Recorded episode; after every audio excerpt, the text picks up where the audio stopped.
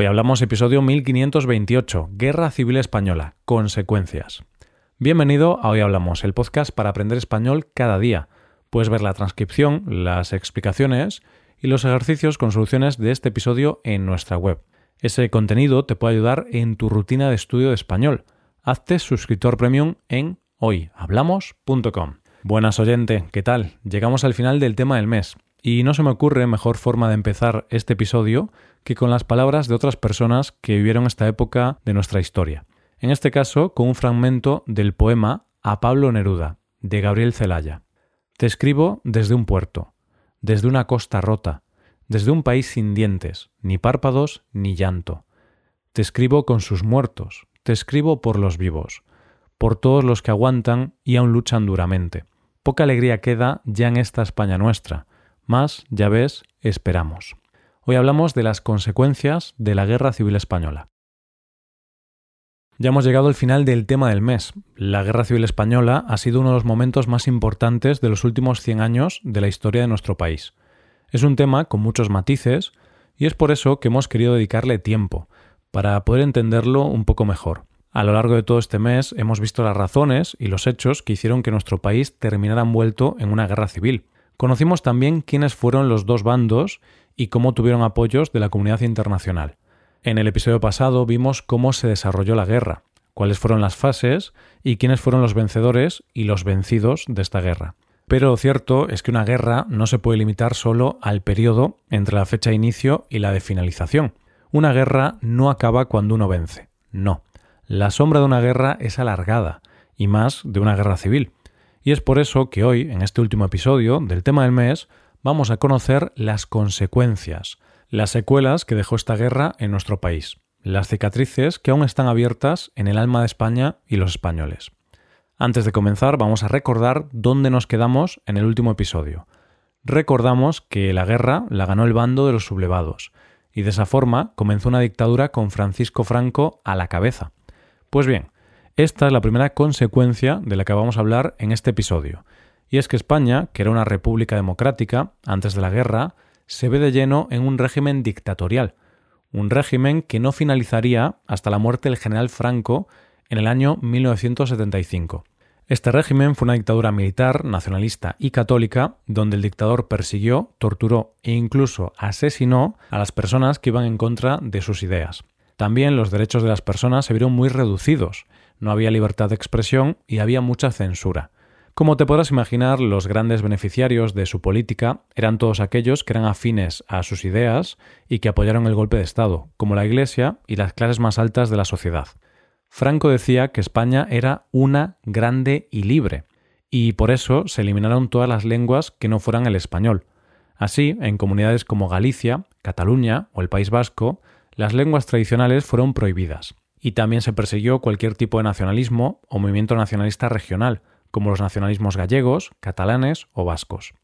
Una guerra siempre deja pérdidas, y esas pérdidas traen consecuencias. Una de las grandes consecuencias que dejó esta guerra fueron las pérdidas humanas, y por lo tanto hubo una crisis demográfica importante. Decíamos en el episodio anterior que la guerra había dejado un número muy alto de víctimas, entre 500.000 y un millón. Estas víctimas no fueron solo de la guerra en sí directamente, en este dato se incluyen las víctimas que trajo la hambruna o las enfermedades provocadas por las malas condiciones de vida. Si a esto le sumamos el número de personas que se exiliaron de nuestro país, que se calcula que fueron unas 400.000, nos encontramos con una crisis humanitaria importante. Si nos centramos en las pérdidas materiales, la Guerra Civil Española trajo consigo muchas pérdidas de infraestructuras, porque una guerra arrasa con todo lo que encuentra a su paso. Hay que decir que España no era un país puntero en infraestructuras antes de la guerra, pero lo que había se perdió todo. Y cuando hablamos de infraestructuras hablamos de edificios, iglesias, edificios históricos, casas, industrias y carreteras y otras comunicaciones. Se tardarían años en recuperar todo eso que se perdió. España, antes de la guerra civil, era un país fundamentalmente agropecuario, es decir, que vivía del campo, vivía de la agricultura y la ganadería. Había industria, sí, pero había poca. Antes de la guerra, España estaba intentando mejorar su industria para ponerse al nivel de los demás países europeos. Pero con la llegada de la guerra no solo se perdió la industria y la mayoría de la mano de obra cualificada para la industria, también arrasaron muchos campos y el medio rural, por lo que hubo también una crisis importante en el sector de la agricultura y ganadería. España perdió su cadena de producción y tuvo dificultades para poder alimentar a su propio país. Es más, España tuvo que recibir ayuda externa para evitar que la población muriera de hambre. España con la guerra se volvió completamente rural, pero con serias dificultades para sobrevivir. Si hacemos balance de las pérdidas de las que hemos hablado, podemos hablar de una crisis económica enorme, porque además de todas estas pérdidas materiales, también se gastó mucho dinero en la guerra. Los republicanos habían agotado las reservas de oro para poder comprar armamento, y los sublevados se habían endeudado con países como Italia y Alemania. Es decir, que cuando la guerra termina, España es un país endeudado hasta las cejas, y por lo tanto sin dinero para poder hacerse cargo de la reconstrucción del país. Esto hizo que la crisis económica diera paso a una época en la que se racionaban los alimentos y como la cantidad de alimentos era bastante escasa, la población sufría hambre y miseria. De esta crisis económica no se empezaría a recuperar España hasta los años 50. No se dejarían de racionar los alimentos hasta el año 1952, trece años después del fin de la guerra. Otra de las grandes consecuencias de esta guerra tiene que ver con lo social, cómo afectó esta guerra a la sociedad.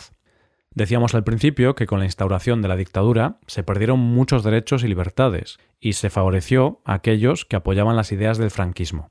La dictadura franquista quiso eliminar todos los derechos que se habían adquirido en las épocas anteriores, y por eso se volvió a un sistema represivo, autoritario, y donde el poder está en manos de unos pocos, una sociedad clasista.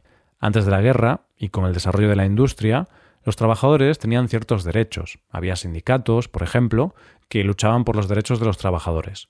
El franquismo eliminó esto de un plumazo y se volvió a dar poder absoluto en el aspecto económico y social a la nobleza, a la oligarquía industrial y agraria y al clero. Es decir, aumentó la desigualdad y se redujeron enormemente las libertades individuales. Esto, evidentemente, supuso un gran problema, y muchas personas se jugaron la vida intentando luchar por los derechos de los más desfavorecidos. Pero estos intentos se reprimían por parte del franquismo con persecuciones, encarcelaciones y condenas a muerte. Socialmente también afectó a la producción cultural de España, en primer lugar porque el franquismo decidía qué se podía decir y qué no, por lo que todas las producciones culturales eran revisadas y muchas eran censuradas. Solo se podía consumir la cultura que alababa la dictadura y los valores que quería imponer en la sociedad la dictadura, por lo que no había libertad de creación ni de expresión. Pero es que además la mayoría de los representantes culturales de nuestro país que habían apoyado a los republicanos o se exiliaron o fueron encarcelados o asesinados. No olvidemos que, por ejemplo, Lorca fue fusilado en 1936 por sus ideas y aún hoy no se sabe bien dónde está su cuerpo. Muertes, encarcelaciones, censura y exilio hizo que España se quedara en un páramo cultural.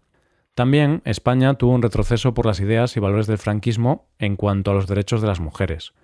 Todo lo que habían conseguido durante la República se eliminó y se decidió que las mujeres perdían todos sus derechos y tenían que volver a estar en las casas y no ser personas independientes, ya que para cualquier cosa necesitaban el permiso de padres o maridos.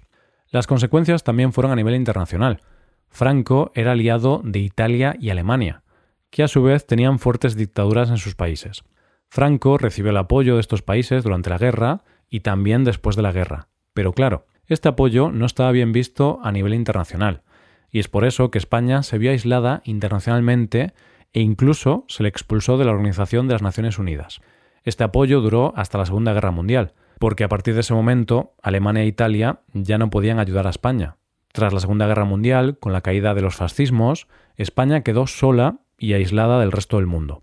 Esto solo cambió a partir de los años 50, con la llegada de la Guerra Fría, ya que España fue un país aliado de los Estados Unidos en la lucha contra el enemigo común, el comunismo. Una de las consecuencias importantes de esta guerra y más difícil de cicatrizar fue en la moral de los españoles. La guerra había sido dura y había enfrentado a amigos, vecinos, hermanos.